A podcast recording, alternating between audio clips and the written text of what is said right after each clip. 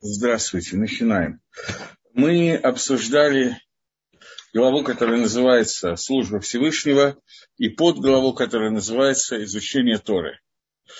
И внутри этой главы мы находимся в том, что существует два, э, два необходимых условия изучения Торы. Первое условие, которое мы разобрали, это любовь ко Всевышнему и страх перед Всевышним.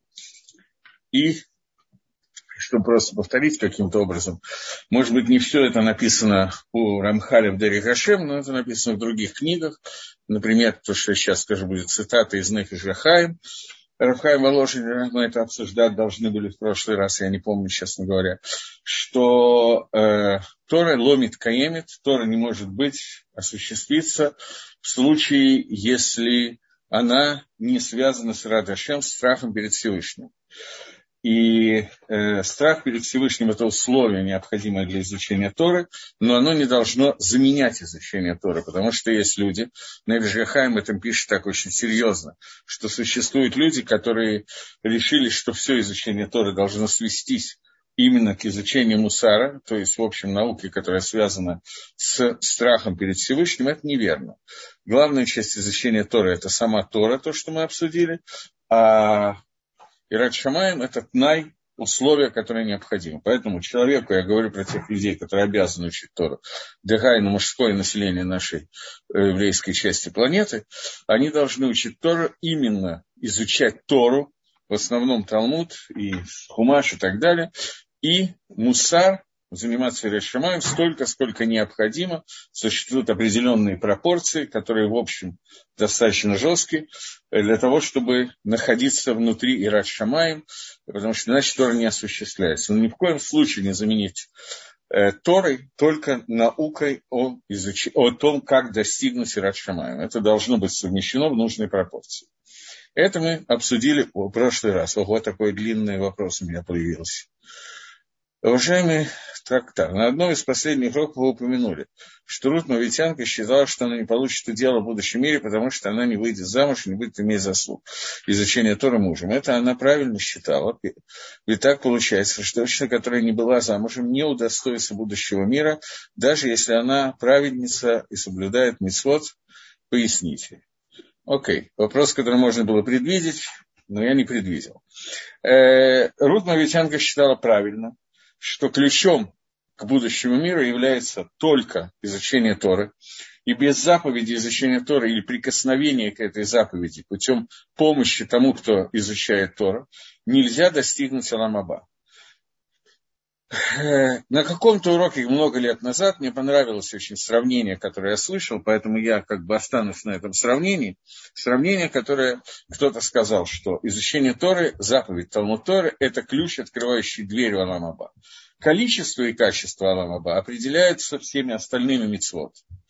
Но получается, действительно, на первый взгляд, безусловно, мы сейчас увидим, почему это не совсем правильно, получается, что человек, который, женщина, у которой нет заповеди изучения Торы, она, не выйдя замуж, вот так вот случилось, сложилась жизнь, или, что тоже бывает, выйдя замуж за человека, который не сильно изучал Тору или вообще не изучал, и не имеющий детей, не может получить будущий мир, так считала Рут. Здесь есть одно или два маленьких «но» которые все меняют. Первое, что существует понятие э, Гемора в том же месте, который задает вопрос, как удостаивается женщина будущего мира, она же задает вопрос, как удостаивается амраарцы будущего мира.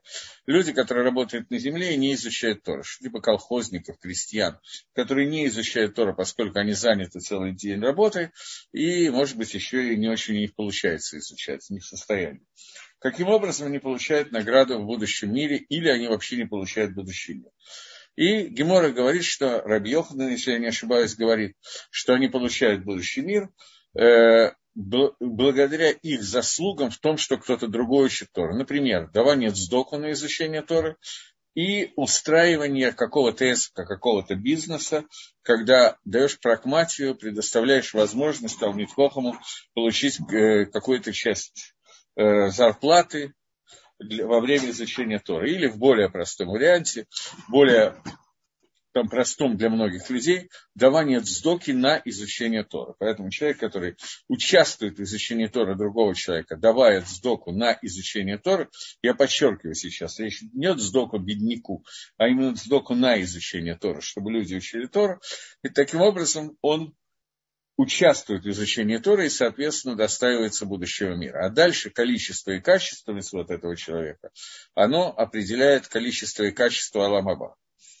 Сегодня, в наше время, поскольку э, так вот случилось, что это не совсем то, то как было во время Рут Моавитянки, и многие женщины, особенно те, которые не замужем, те, которые замужем тоже, очень серьезно занимаются проносой, пропитанием, работают, зарабатывают деньги, и отделение какой-то суммы, регулярное отделение на изучение Торы, приводит к тому, что они участвуют в изучении Торы не меньше, чем Амгарец, который делает то же самое.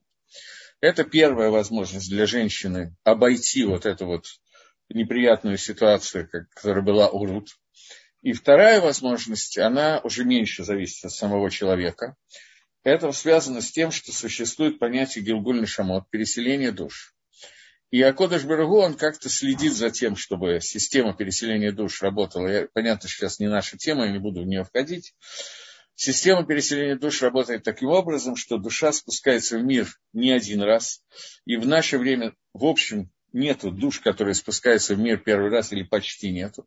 Все мы уже приходили, и еще не исключено, что неоднократно придем в этот мир, я не уверен, что это очень хорошо, но так вот происходит. То есть, безусловно, хорошо, все, что делает Всевышний, хорошо.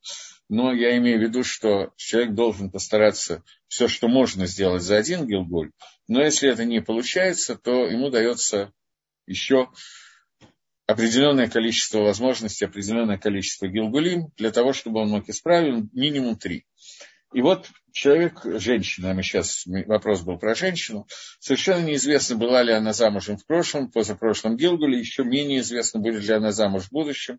И очень возможна ситуация, что ту часть которая связана в тикуне, в исправлении ее души, которая связана с изучением Торы, либо было выполнено раньше, либо выполнено будет в следующий раз. А сейчас ей надо литакен, исправить тот изъян, о котором, как правило, человек даже не подозревает, в чем он состоит. Изъян, который связан с тем, что мы что-то напортачили в прошлом Гилгуле. И для этого мы спустились еще раз в этот Гилгуль. И он может быть не связан с изучением Торы для женщины, а связан совершенно с другими вещами, для которого муж может быть не нужен, может быть даже вреден, и нужны совершенно другие вещи. Поэтому ситуация, о которой я говорю, говорит, что не нужно отчаиваться в милосердии Творца, поскольку мы не знаем, что было в первых, в прошлых и в будущих Гилгулим, и поэтому надо оставить это на усмотрение Всевышнего. Это раз. И два, что это не надо полностью оставлять на, э, на усмотрение Всевышнего, потому что каждый человек в этом в своем Гилгуле, в этой своей жизни должен сделать максимум а именно в данном случае обязательно отделять какое-то количество цдоки на изучение Торы. В зависимости от доходов. Бывает, что доходы большие, соответственно, отделить копейки будет неправильно. Бывает, что доходы маленькие, соответственно, миллионы, может быть, и хорошо отделить, но их просто нету. Поэтому это вот два вида тикуна, которые есть у женщины, которая не вышла замуж. Окей, спасибо за вопрос. Я должен был сам сообразить и сказать, но забыл. Давайте двинемся дальше. Мы остановились с вами на том, что первое условие, о котором мы говорим, условие, связанное с Ират Шамай, и изучение Торы без условия практически невозможно. И вот теперь, когда мы выяснили, что первое условие соблюдения Торы – это страх перед Всевышним, который понятно, что идет совместно с изучением Торы, и ни в коем случае не надо заменить Тору на страх перед Всевышним, это вещи, которые должны быть совмещены. Продолжает Рамхали говорить, Ратна и Ашини, второе условие – это тику на массе, это исправление действий. Потому что человек, который хочет притянуть в школу Всевышнего, влияние Творца, он должен годиться для того, чтобы он был как бы годным для того, чтобы выполнить эту функцию. Торой мы притягиваем влияние Творца в этот мир и лично к себе, но главное, понятно, не знаю, что главное, поскольку идет автоматами к себе и ко всему миру, но этот человек должен быть человеком, который годен для того, чтобы притянуть это влияние. Чтобы Лима Тора ложилась, происходила из нормального кли, из нормального инструмента, инструментами называя человека. Однако, если он метаме этот смо, если человек учит Тору, но при этом тумит себя, приводит себя в состояние нечистоты посредством различных аверот, ашамот пшаим, случайных и не случайных. Понятно, что случайные более тяжело лизагер от них. И не случайных аверот, аверот, которые он делает бемезит специальным образом. Или по халатной небрежности, когда, в общем, более или менее понятно, что это приведет к авере, а он, тем не менее, так делает. Я приведу какой-нибудь простой пример, который больше относится к определенному возрасту юноши, чем к остальным. Но, тем не менее, этот пример такой простой и понятный что человек, э, существует понятие аверы, которое сделано бонус. Я был насильно, я, я вынужден был сделать эту аверу. Так вот случилось, я не имел ничего плохого в виду. Например, человек проспал утреннюю молитву и чтение шма, митсву дарайса утреннего чтения шма. Проспал. Почему он проспал? Потому что э, большую часть ночи он провел в больнице с ребенком больным, не дай бог. И поэтому, когда он приехал ближе к 4 утра, плачущий ребенок, больной с высокой температурой, он свалился. И утром не смог встать на шахрис, не услышал будильника и проспал чтение шма. Это действительно называется онос. Это действительно называется, что он не виноват в этой авере, авере, которая сделана он был вынужден ее сделать. И он не несет за это ни малейшего наказания. Другая ситуация. Человек до тех же 4.30 утра провел, играя в онлайн-игру на компьютере, Э, где там надо было стрелять э, из одной башенки в другую. Я, собственно, не знаю, какие онлайн-игры есть. Я одну видел, там башенки стреляли. Но, наверное, сейчас есть более что-то модернизованное, там привидения бегали, я не знаю кто. И он вот так до 4.30 утра провел прекрасное время с компьютером, потом, наконец, пошел спать, и где-то так вот к пяти уже крепко заснул, а проснулся уже после того, как календарь сообщил, что время чтения Шма кончилось час назад. Этот человек его трудно назвать анусом, и так это происходит четыре раза в неделю. Этого человека трудно назвать, что он это пропустил чтение Шма, бо он вынужденно пропустил чтение Шма, и это называется пшия, халатная небрежность. Я привел этот пример специально про какую-то такую очень простая вещь, э, проспать утром. Но такой пример может быть э, и на мицвод лотасе, мицвод не делай, и более строгий мицвод, в том числе связанный с шаббатом и так далее. В качестве какого-нибудь такого вот простого примера, может быть, не идеального, но у нас в Иерусалиме Пурим был э, в пятницу. Пятница Пурим и шаббат в шаббат. И человек, который во второй половине дня решил отметить Пурим до состояния, что он не знает разницы между Аманом и Мордыхаем, приложил к этому максимум усилий и где-то так после второй пол-литра добился в общем желаемого результата. Правда, про Амана и Мордыхая он уже давно не думал к этому моменту. И вот, наконец, в шаббат он проснулся, понятия не имея, что сегодня шаббат, и так вот проснулся тоже не до конца и сделал 5-6 нарушений шаббата. Это тоже нарушение, которое сделано Бабшия. Человек, который таким образом себя ведет, говорит Рамхаль, что он не кли, который достоин того, чтобы через него посылалась Гашкова Всевышнего, влияние Творца для того, чтобы Литакен исправить миры и самого человека привести к шлемуту. У Мархика Смоми Баро он отталкивает, от, отдаляет себя от своего Создателя. Везане Ахарав Ахарей Кахода Тумагара. И он двигается вслед с э, силами нечистоты и зла. Вода еще Йомерба, о нем, безусловно, сказано, Лараша Умарлаки, Мало Хали Сапер Хукай. Нечестивцу сказал Всевышний, э, я не знаю, где это сказано, точно в каком месте, что Всевышний сказал нечестивцу, зачем тебе рассказывать мои законы? То есть, какой смысл тебе учить Тору? То есть, человек, который не учит Тору из-за состояния Иры, человек, который не, не из состояния боязни Торы, человек боится Всевышнего, но при этом он делает какие-то авирот, трудно понять, как только человек может сказать, что он боится Всевышнего, но учит Тору он из состояния страха перед Творцом, но при этом его действие, это действие авирот, он раша, и про такого человека Всевышний спрашивает, зачем ты занимаешься Торой. Выхедом руха хамейну зихрона левроха. И также сказали наши мудрецы благословенной памяти. Коля Меламед э, Леталмит Шейна Гагун, любой преподаватель, который обучает Тору, ученики непристойному ученику, как будто бы выпол... делает авейру, которая называется Заракевин Ламаркулис. Как будто он бросает камень в Маркулиса. Маркулис – это определенный вид авойдезойры, определенный вид поклонения идолам, который связан с тем, что там определенным образом, немножко похоже на игру в городки, которая, возможно, отсюда же и произошла, ставятся фигуры, только в городках фигуры, а в Маркулисе ставятся камни определенным видом, и после этого в, в эти камни кидаются камнями. И каждый камень, который попадает, он превращается в часть Авойда Зойра. И в результате вот эта груда камней становится э, постаментом Авойда Зойра. И служба бросать туда камень. И вот человек, который обучает, говорит Гемора в трактате Хулин, человек, который обучает плохого ученика, ученик, который не годится к изучению Торы, который Раша, человек, который обучает такого человека Торы, он все равно, что кидает камнем в Маркулиса, то есть он все равно, что, в общем, участвует в поклонении идолов, в постройке э, идола, который называется Маркулис. Гина Ишказа и подобный человек, дальше Таратолотом Шихмина Ашпо, что из его Тора не произойдет Гашпо, влияние Творца, которой мы говорим, и в Шазахарну Шума Дригаклаль. Вообще никакой ступени не произойдет из изучения Торы, не произойдет ни одной ступени, э, которая, ну, достижения шлемута и исправления мира.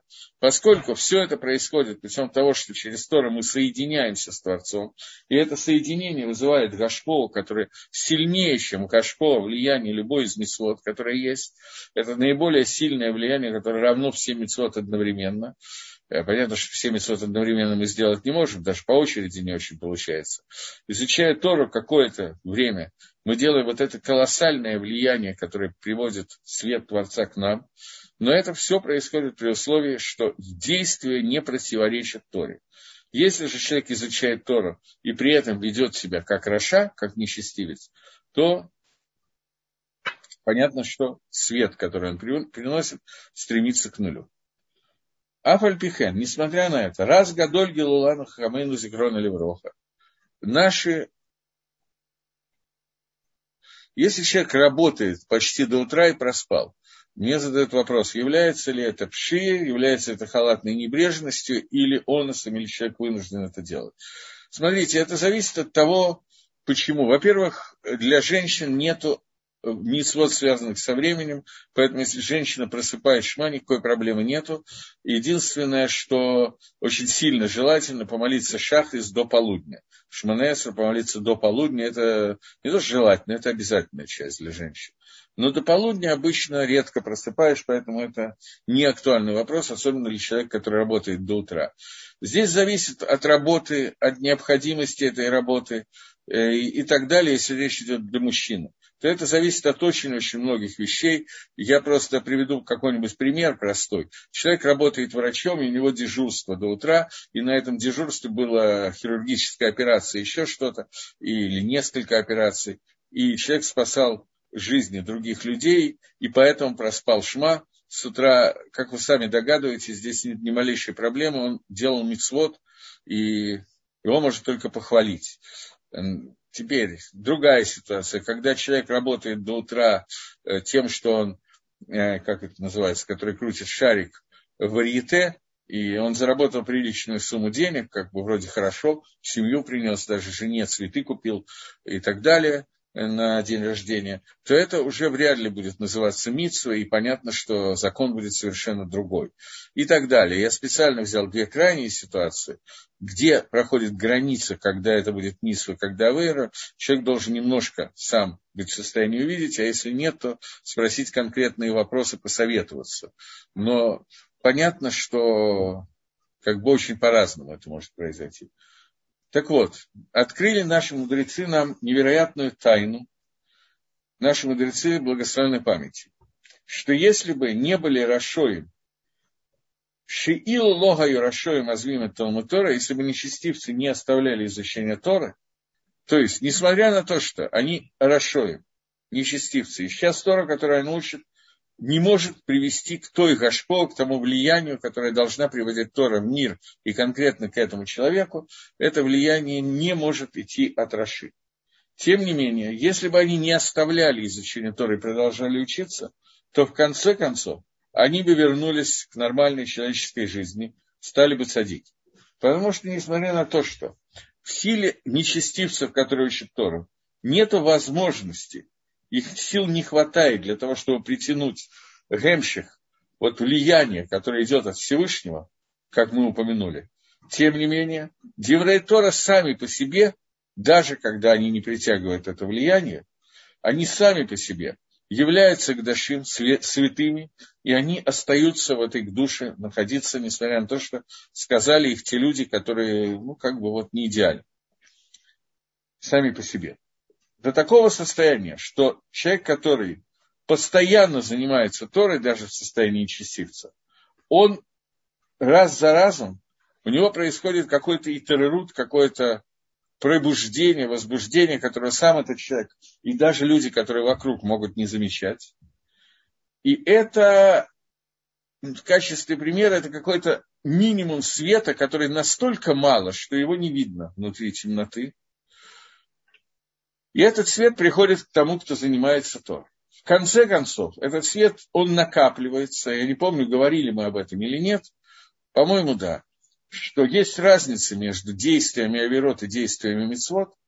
Действие Мицвы никогда к душе, никогда не уходит святость. И без следа. Всегда какой-то рошем этой к душе остается. Что не так с обратной стороной, с тумой. Она уходит, и когда она уходит, от нее ничего не остается. Она полностью исчезает, полностью аннулируется. Поэтому вот это вот какое-то накопление Э, света, который идет, накопительный процесс, он идет очень постепенно, очень медленно, до такого состояния, что в конце концов он усилится какой-то страшной силой и возвратит человека к идеальному состоянию, к состоянию мутав, к состоянию цадика, праведника. Но для этого сколько времени для этого надо, я не могу сказать, и никто не может сказать, иначе бы, опять же, все было бы очень просто. Но если бы нам раскрыли наши мудрецы Зихрона Левроха, что если бы Рашо им не оставляли изучение Тора, то они бы когда-то раскрылся в них такой свет, что они бы приблизились к, ко Всевышнему и вернулись к Шиве. И это то, что сказали мудрецы Зихрона Левроха. Галвай оти азвова тарати шамру. Это говорит Всевышний, что хорошо бы было, галвай, если бы, они оставили меня, но они оставили мою Тору и продолжали заниматься Торой. Шемиор Шеба Махзирин Ламутав. Это Мидраш Эйха. В начале первой главы э, Эйхи Мидраш говорит о том, что если бы люди продолжали заниматься Торой, даже оставив Всевышнего, то они бы пришли к состоянию, когда вернулись бы. Амнам, однако, по шутку, тем не менее, это очевидно, Шей на дворе мамурим бы Миша Ясек Бадерих Скоп. Речь не идет о человеке, который занимается Торой с насмешкой и с издевательством. Или леголодба по ним, или для того, чтобы раскрыть какие-то вещи Торы, негит Галаха, чтобы попытаться вывести из Торы что-то, что спорит с мудрецами. Но о чем идет речь? Речь идет о человеке, который занимается Торой, лифоход как минимум, как занимается другими науками. Он захотел выучить Тору так же, как хочет выучить физику. Это ужасно, это очень плохо, этого делать нельзя. Но если бы человек это делал, то были бы шансы очень высокие, что такой человек когда-то придет к возвращению к добру. Сейчас, секунду, тут вопрос.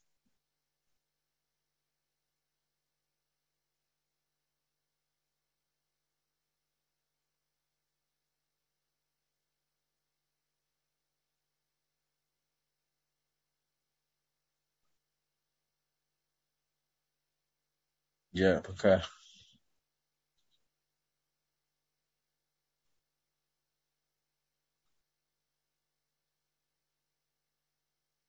Я не до конца понимаю вопрос, я зачитаю, но не уверен, что я смогу ответить. Э, на каком-то уроке было сказано, что в душе человека присоединяется часть души, позволяющая стремиться к исполнению заповедей, учебе Торы. И было сказано, что делать согласно стремлениям человека я не помню, не, не знаю точно, что имеется в виду. Есть человек, который вообще не понимает, зачем все это нужно, живет в духе, пойду посмотрю кино, сериал, поиграю в теннис. И является ли ограничением его свободы выбора, а, То, что я молюсь Творцу, и очень хочу, чтобы он приблизился к нему и имел после 120 лет знание, чтобы в этом грядущем мире получить удовольствие от исполнения заповедей изучения Тора. Сейчас я понял вопрос. Э, смотрите, это вопрос не такой простой, поскольку, в принципе, есть Гемора, которая говорит, что Акольба и Шамай, Хусми и Рад Шамай. Все в руках Всевышнего, кроме страха перед Всевышним. Это означает, что есть определенные вещи, которые зависят только от выбора человека. Поэтому, когда я молюсь, скажем, о детях, чтобы у них был Ират Шамай, или вы хотите помолиться о муже, чтобы муж послал ему мысли какие-то о изучении Тора и так далее, вроде бы как это относится к Ират Шамай, к страху перед Всевышним. А страх перед Всевышним зависит от человека, а не от Всевышнего. Это с одной стороны. Но с другой стороны, существует определенная ситуация Сиюта Дешмая, страха перед э, по, помощь Творца, который существует и в отношении Ират Шамаем, в отношении соблюдения Мисвод и так далее. А Кодыш Барагу всегда оставит у человека свободу выбора, и то, что решит человек, будет зависеть только от него. Но Акодыш Барагу может послать ему какие-то мысли, послать ему какие-то идеи, над которыми он может раздумывать. Иногда это посылается через катастрофы, войны, трагедии, боли, иногда каким-то другим способом. Я встречал человека, который вернулся к Чуве, в общем, первая его идея возвращения к Шиву была, когда он попал в лавину в горах, занимался альпинизмом, попал в небольшую лавину в горах, и выжили они все в результате. Но в тот момент, когда кусок скалы, на которой они стояли, начал двигаться вниз с определенной скоростью, то в этот момент он решил, что хватит, надо соблюдать кашу. Были еще какие-то случаи. Хакодыш Брагу посылает возможность каждому человеку и здесь, безусловно, молитвы родственников, друзей об этом человеке могут помочь. Но это не обязательно будет, что человеку станет плохо, он задумается о Всевышнем. Может произойти какая-то другая идея, которая даст э, думать о изучении Торы, когда вдруг ему откроется какая-то вещь, которая связана с изучением Торы, которая ему покажется значительно красивее, чем он думал раньше, и, может быть, даже интереснее, чем какой-то сериал. Такое вполне, маловероятно, конечно, такое вполне может произойти. Вы поняли, что я шутил. И когда человеку вдруг откроются какие-то глубины Торы, например, он прослушал какой-то урок за компанию с кем-то, и вдруг увидел, что это не просто так, а просто вот даже лучше, чем кино «17 мгновений весны». И в этой ситуации он решил пропустить одну серию, послушать какой-то урок или прочитать что-то и так далее. И какую идею, как может послать Всевышний, это он сам выбирает, не надо его ограничивать.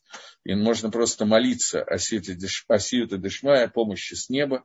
И это, безусловно, делать правильно.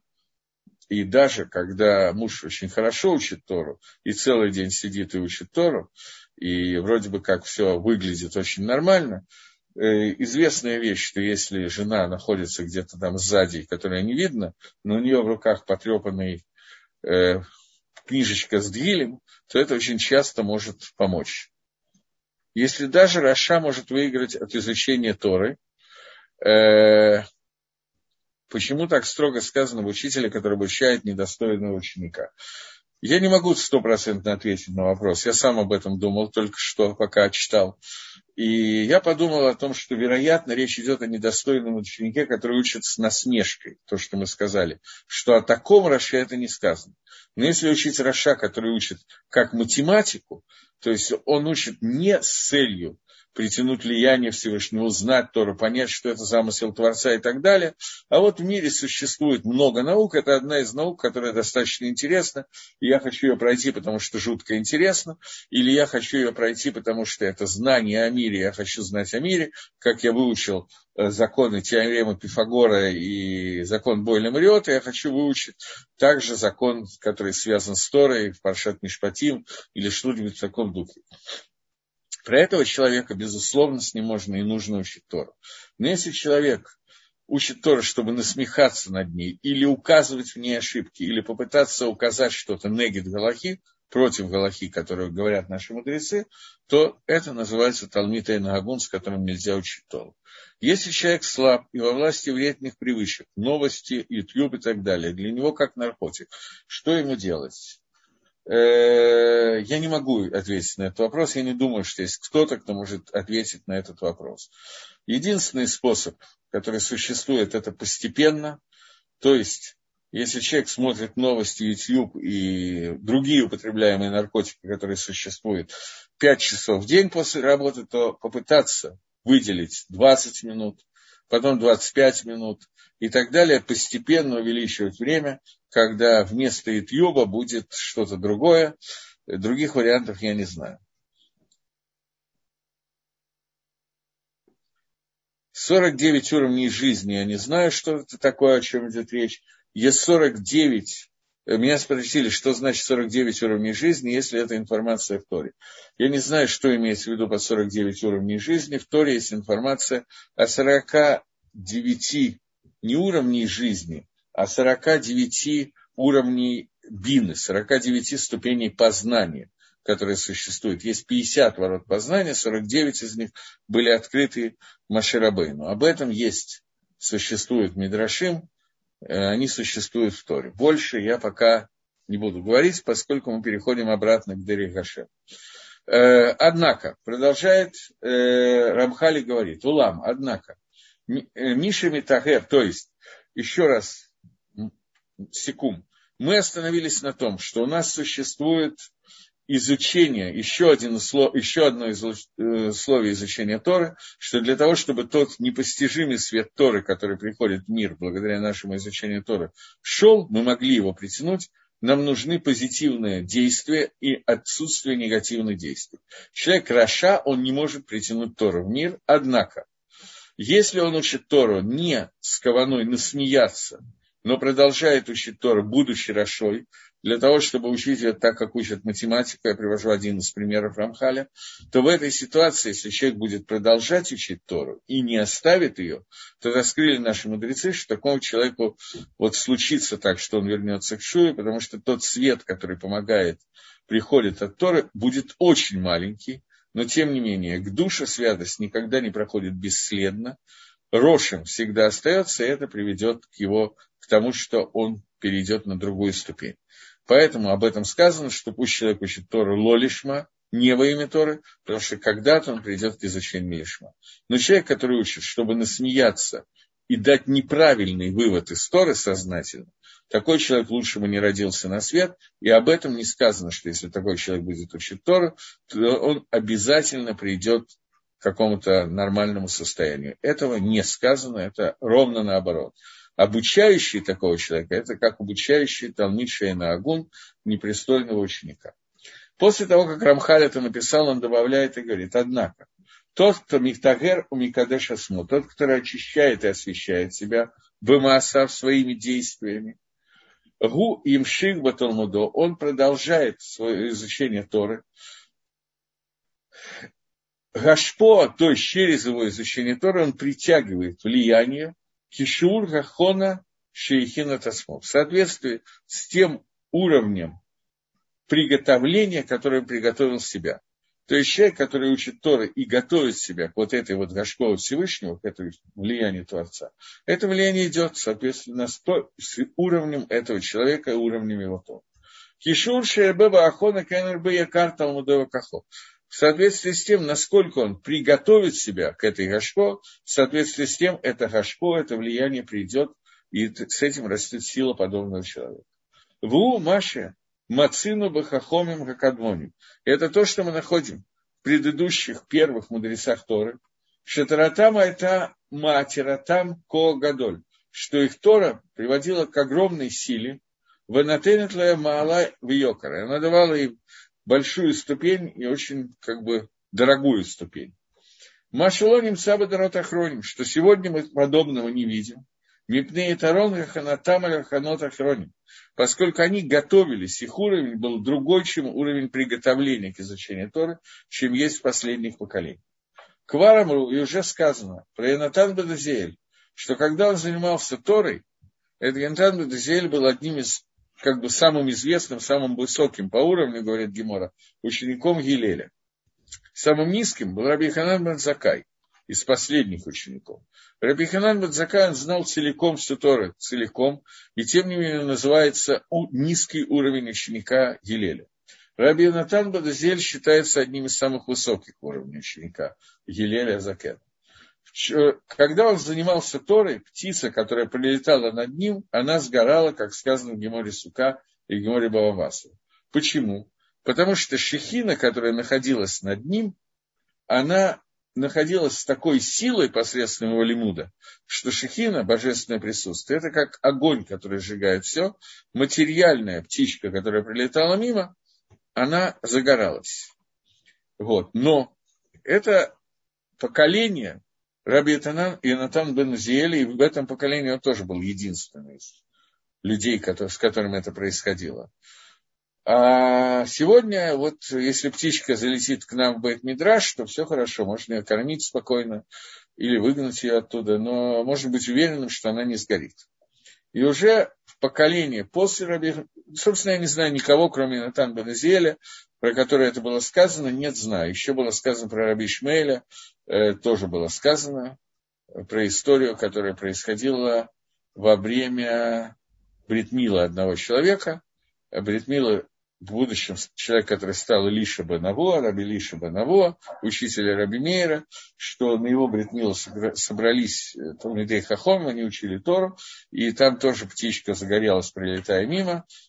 Его папа сказал, что если такова сила э, изучения Торы, то он хочет посвятить своего сына Торе, и посвятил сына Торы. Но там потом произошла довольно сложная история, которая была с этим связана. Вот. Но тем не менее, понятно, что подобные истории происходили крайне редко, и этот уровень, он редкий уровень, но тем не менее, в соответствии с тем, насколько человек готовит себя к изучению Торы через страх перед небом, и от того, насколько он учит Тора, понятно, что не просто пятиминутное или часовое занятие Тора, но когда человек весь посвящен Торе, то действительно его уровень безумно растет. Но поскольку я так понимаю, что есть женщины, которые меня слушают, замужние, которые решат, что с этой секунды муж должен целыми днями учить Тору и так далее, и когда он приходит уставший домой и не в состоянии этого делать и хочет немножко отдохнуть, можно молиться, можно очень аккуратно говорить о том, что как важно заповедь изучения Торы. Но ни в коем случае нельзя настаивать, нельзя его заставлять и так далее нужно понимать, что мы не в поколении Раби Натана Бензакая, но даже в том поколении Раби Йохана Бензакая, Раби Натана даже в том поколении таких людей было очень мало.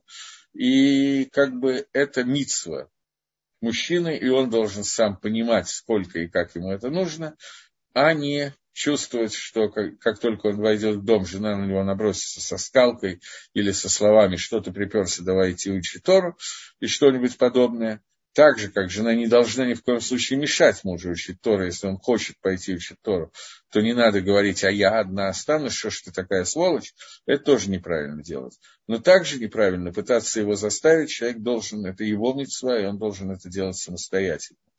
И то, и другое нужно учитывать э, женщинам. Правда ли, что всегда есть 36 праведников, благодаря которым существует пока наш мир? Да, такое написано, что существует минимальное количество праведников, которые есть в мире, это 36. Меньшего количества Всевышний обещал, что не будет. И без 36 праведников мир не может существовать. Но нужно понять, что понятие праведник – это достаточно сложное понятие, и уровень праведников может быть разный, и то, что говорится про этих ламит вав цадиким, которые есть, это говорится про какой-то очень высокий уровень, а человек, у которого есть больше митцвот, чем Авейрот, такой человек называется праведник. Э, это терминология Геморы, книге Таня, которая очень популярна, ее цитировать. Есть другая терминология, это просто вопрос терминов. Но праведники, о которых идет речь, 36 праведников, это люди, которые действительно, в общем, очень серьезно относятся к заповедям Торы и, безусловно, к изучению Торы. Без изучения Торы человек не может даже близко назваться праведником, даже если он вполне пристойный человек.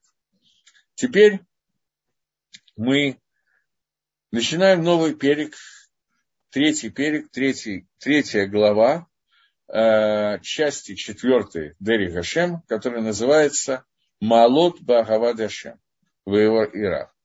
Э, плюсы э, уровень, высокий уровень страха перед Всевышним и любви перед Всевышним. То есть после того, как мы прошли главу, которая связана с э, изучением Торы, из Мислот, теперь начинаются вещи, которые связаны с любовь, любви, любовью к Творцу и страхом перед Всевышним.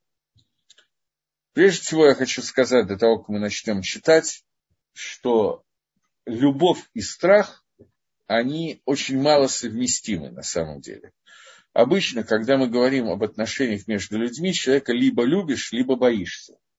Очень редко бывает ситуация, возможно, существует какое-то сочетание любви и страха. Но, например, я какой-нибудь специальный глупый пример привожу, просто поскольку он более понятный. Есть женщина, которая боится своего мужа, потому что знает, что он может стукнуть. При этом ощущать, боясь, что тебе сейчас дадут в морду, ощущать, ощущать одновременно с этим, я подчеркиваю, одновременно, и страх, что сейчас получишь морду, и любовь к этому субъекту, это очень трудно понять, как это может совместиться в одну, в одну единицу времени, в один квант времени. Это может быть в разные моменты по-разному, но одновременно это очень трудно ощущать. Не так по отношению ко Всевышнему. У нас есть заповедь и любви, и страха, которые происходят одновременно. Сейчас займемся этим немножечко. И вот говорит Рамхаль. Гина квар биарна бахали корешо. Мы уже обсуждали в первой части нашей книги, что в четвертой главе. И не Авава Ира то, что говорилось про любовь и страх, что это вещи, которые мы кривим, мы кормим, приближают, мы допким, соединяют человека со создателем Эдбарах. Зена Амар Баава Вера Амитит. Это сказано про истинную любовь и истинный страх. Шем Агават Шмо Идбарах. Было Агават Шхар. Речь идет о любви ко Всевышнему, а не любви к награде, которую он дает. И страхи перед Творцом, а не страхи наказания, которое он дает. На этом надо, наверное, немножечко остановиться, потому что обсудить каким-то образом, о чем идет речь, потому что э, стандартное понимание, я не говорю правильное, но стандартное понимание, безусловно, есть люди, которые понимают глубже, но стандартное понимание страха перед Всевышним – это страх наказания перед наказанием, которое даст Творец. Например, э, страх того, что я сейчас что-то плохое сделаю, а завтра у меня заболеет ребенок. Я сейчас что-то сделаю не так, а завтра у меня будет воспаление легких и тому подобные вещи. В тот момент, когда у человека перед глазами этот страх четко понятен и как бы существует доказательство того, что есть причинно-следственная связь моего поведения с тем, что со мной завтра происходит, в этот момент страх перед Творцом – это очень большая вещь. И несмотря на то, что Рамхаль сейчас будет говорить о другом страхе, тем не менее этот страх – это первичный уровень и совершенно необходимый страх перед Творцом. Страх, понимая, что Творец накажет за нарушение Торы и наградит за соблюдение митцвот. И это два нижних уровня страха и любви, это нижний уровень страха и нижний уровень любви, без которых человек не может существовать в мире и исполнять митцвот. Несмотря на то, что Рамхаль говорит, что мы сейчас будем говорить немножко на другую тему, тем не менее вначале надо понять, что эта тема не исключается, и человеку обязательно нужно этого бояться, Творца, бояться наказания и э, любить награду от Всевышнего и делать ради награды, ради, э, из, из страха перед наказанием. Без этих двух нижних уровней невозможно соблюдать мисвод.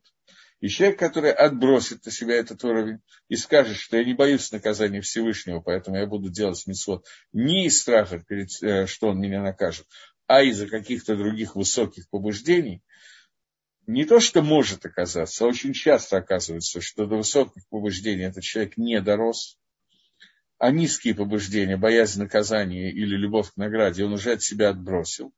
И поэтому никакого стимула и мотивации в соблюдении заповедей и не нарушении митцвот у него нет.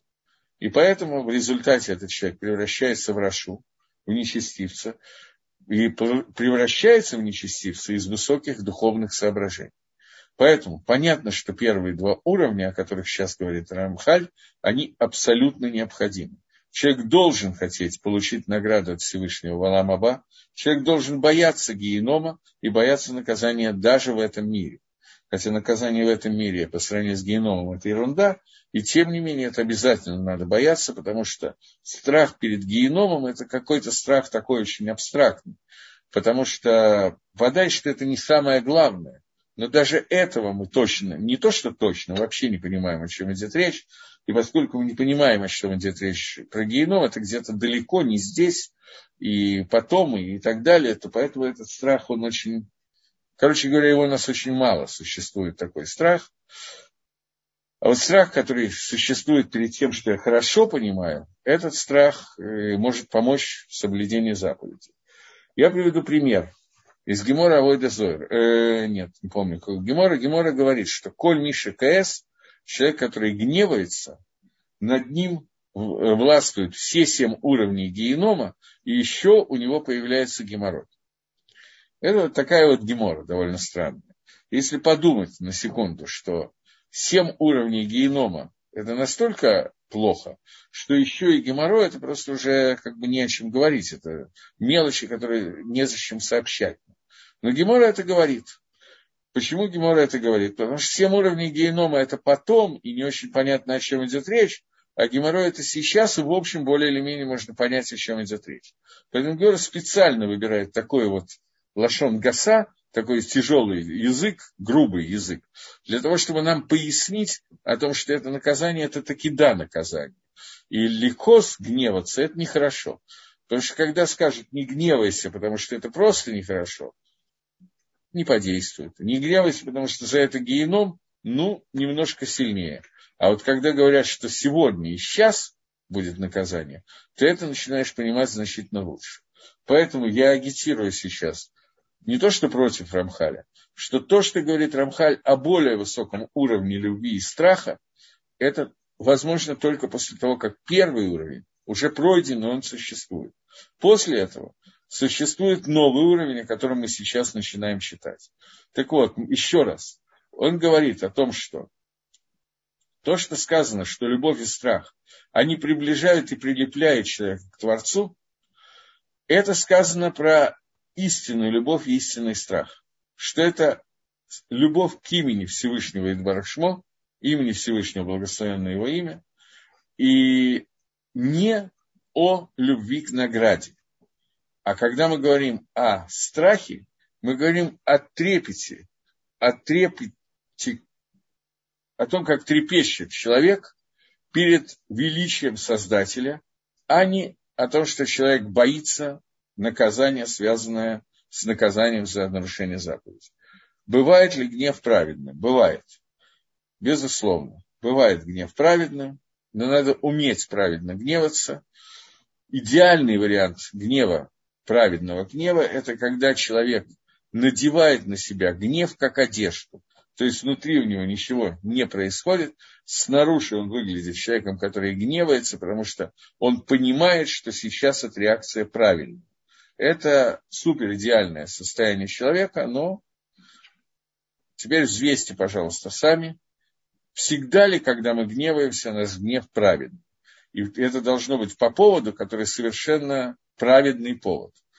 Поэтому я про себя, например, точно знаю, поэтому не буду распространяться. А вы сами подумайте, всегда ли ваш гнев в 100% случаях, когда вы гневаетесь, это правильно или нет, и всегда ли это на стопроцентной праведной, то есть внутри меня не появляется злость, а злость это как одежда, которую я надеваю на себя, чтобы она выглядела так снаружи, потому что мне кажется, что так должен воспринять ее человек.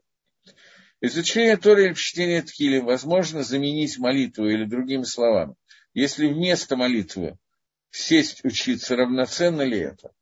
Э, что касается человека, у которых есть заповедь изучения Торы, поскольку вопрос был задан женщиной, то я отвечаю, что для мужчины, у которого есть заповедь изучения Торы, если он, не отвлекаясь от изучения Торы, проводит все сутки, то он свободен от заповеди молитвы. Он не обязан молиться. Поэтому Раби Шимон Бар-Яха и Раби Лозар Раби Шимон, когда они находились в пещере в течение 13 лет, и там целый день учились Торы, то есть мнение в Иерушалме, что они не молились вообще. Есть мнение, что они молились, есть мнение, что они не молились, и даже есть мнение, что они не считали шма, потому что поскольку они там все происходило как-то немножечко не по законам природы, скажем так, то есть мнение, что они, э, им не нужно было ни молиться, ни считать шма, поскольку они этим заменяли изучение Тора. Человек, который думает, что он действительно 24 часа в сутки учится, не прерываясь ни на одну секунду, и все это делает стопроцентно лишем шамаем, во имя небес, сегодня я имею в виду этого человека, думаю, что ему нужно сходить к психиатру, потому что мы не можем подняться до этого уровня, мы где-то совсем в другом месте, где-то не там. Если бы это происходило, то он был бы свободен от заповеди э, молитвы. Но поскольку, я еще раз подчеркиваю, таких людей сегодня нету, ни одного, то поэтому мы обязаны молиться. Тем более, если речь идет не о мужчине, который выполняет заповедь изучения Торы, а о женщине, которой нет заповеди изучения Торы. В отличие от этого, заповеди молитвы у женщин есть два раза в день шахрис и минха. Может быть, не очень длинные молитвы, намного короче, чем у мужчин, но у них есть заповедь Медрабонан молиться, поэтому этим надо заниматься. Окей. Но что именно молиться и как молиться, я когда-то давно давал на сайте, есть уроки по, по молитве, где я четко объяснял, что обязана молиться женщина, что мужчина и так далее. Насколько я помню, я объяснял довольно четко, но надо искать эти уроки на сайте, там около 100 уроков было по поводу молитвы. Мы разбирали это очень подробно, поэтому сейчас, с вашего разрешения, я в это входить не буду. Э, возвращаемся и двигаемся дальше. Мы сказали о том, что тот страх перед Всевышним и та любовь, которая есть к Творцу, которая соединяет человека и Творца, это не любовь награды не страх наказания. И я подчеркиваю, что первые два уровня, страх наказания и любовь награды, необходимы тоже. Потому что мы не на уровне, когда мы можем обойтись перед ним. Может быть, кто-то мог, а может быть, никто никогда не мог. И вот, Айра Азот, та Ира, тот страх, о котором говорится, что он соединяет человека с Творцом, это страх, который очищает человека от его тьмы и материальности и телесности. Это страх перед величием Творца, перед уровнем Творца, когда я понимаю, хотя бы немного, понимаю, что такое уровень Всевышнего, и не то, что я его сравниваю с уровнем человека, если начинаю немножко это понимать, то я уже не буду сравнивать. Но в этот момент я начинаю трепетать от познания этого уровня Творца, то в этот момент вот этот вот трепет, который есть, это тот вид страха, который убирает тьму, телесную оболочку и материальность человека. У Машра Аллах Гашра Шехина. И приводит к тому, что над этим человеком распространяется Шехина, божественное присутствие. Кфишура эра, и она соответствует уровню страха. Понятно, что чем больше человек знает Тора и понимает, на какую тему он говорит, особенно определенных разделов Тора, и понимает, на какую тему сейчас идет речь, тем больше его страх. Потому что страх и любовь, они пропорциональны знанию. Если вы где-то услышите о том, что Амгаарес, совершенно безграмотный человек, может трепетать перед Всевышним, это неверно. Он может бояться наказания. Но вот этот трепет, о котором сейчас говорит Рамхаль, понимание, которое связано с относительным пониманием величия Творца, он пропорционален, причем прямо пропорционален, может быть, даже в геометрической или в арифметической, может, хотя бы, прогрессии количеству знаний о том, о чем мы сейчас говорим. И понятно, что Дерри Хашем дает минимум этих знаний. Это коротенькая книга. Но занимаясь этими вещами, все время размышляя на эту тему, все время не надо, но какое-то время размышляя на эту тему, человек приводит, приходит к этому страху автоматически через знание этих разделов Тора. И также будет происходить, что происходит пропорционально этому размер тагары, то есть очищения, в и присутствие шехина над человеком, у Миши Магия льет Ереба и Рад Зот Тамид, и человек, который достиг, что это происходит не только временами, достигнуть этой, этой чистоты, этого уровня трепета перед Всевышним даже на какое-то время, это очень высокий уровень. Но человек, который достиг этого постоянно, на нем постоянно, на, висит вот этот страх перед Творцом, величие, трепет перед осознаванием величия Всевышнего, то тие шкина шира лахтамит, над ним будет шкина находиться постоянно. Выдаварзе, и эта вещь, э, немца бы шлимут, она находилась постоянно, цельно, у Машера Бейна, Аллаха Шалом. Мы сейчас не говорим ни про Раби Акива, мы говорим именно про Вашарабейна, про которого Тора свидетельствует. О нем сказали наши мудрецы, Ерела Габа и Маше Милта Зутры, что страха перед, страх перед Всевышним для Маше это маленькая вещь. Векен Захала Шашихина видит. И он удостоился то, что над ним постоянно с ним пребывала Шахин. Когда Машарабейну умирал, в конце книги Дворим описано, что Маширабейну, последний день жизни Маширабейну, он обратился к народу Израиля и сказал, в Ата Израиля, а сейчас народ Израиля, Маакшем э, Мивакеш Михем Киим Лерато. Что Всевышний требует от вас, но только бояться его. Это обращение, когда Маширабейну, предвидя, понимая, зная, что в дальнейшем окажется ситуация, когда Амисраэль будет немножечко нарушать заповеди Творца из-за недостатка Радшамай, Маширабейну обращается к народу Израиля и говорит, что от вас требует Всевышний, а только страх, бояться Всевышнего. Гемора спрашивает, ничего себе только.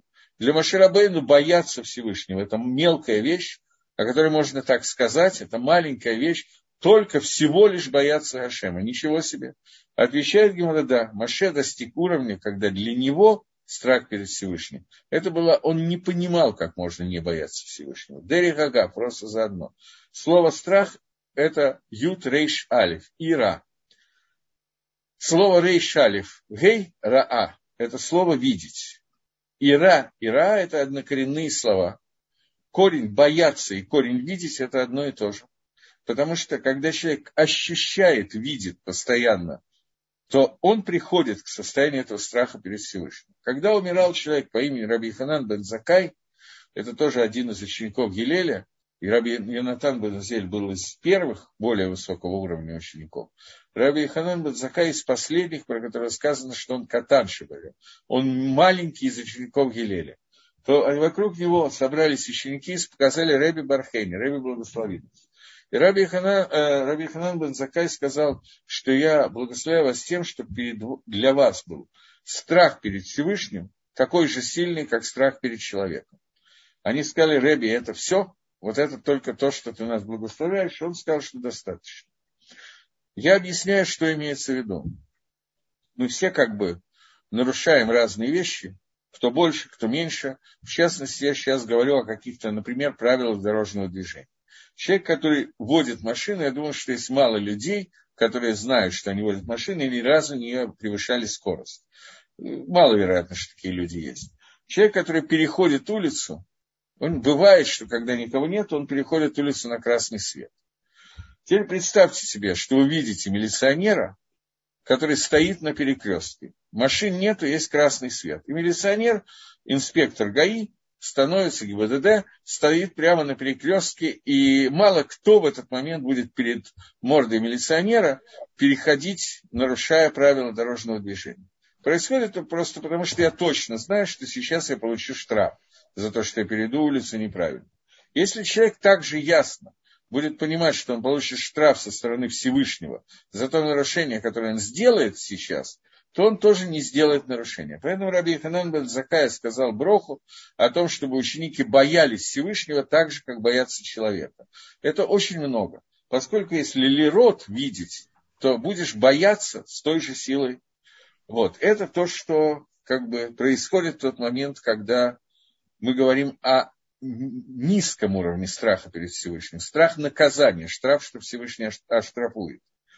Когда же мы говорим о более высоком уровне, ну уже мне надо кончать, мы продолжим это в следующий раз. Более высокий уровень страха перед Всевышним, и рат и рамемут, когда человек трепещет перед осознанием э, величия Творца. Это связано с тем, что человек, безусловно, это связано с прошлой главой об Торы, то есть чем больше человек понимает, что такое Творец, тем больше у него рождается страх перед Творцом. Спасибо за внимание и до новых встреч, новых встреч и гуд шабас, хороший шаббата.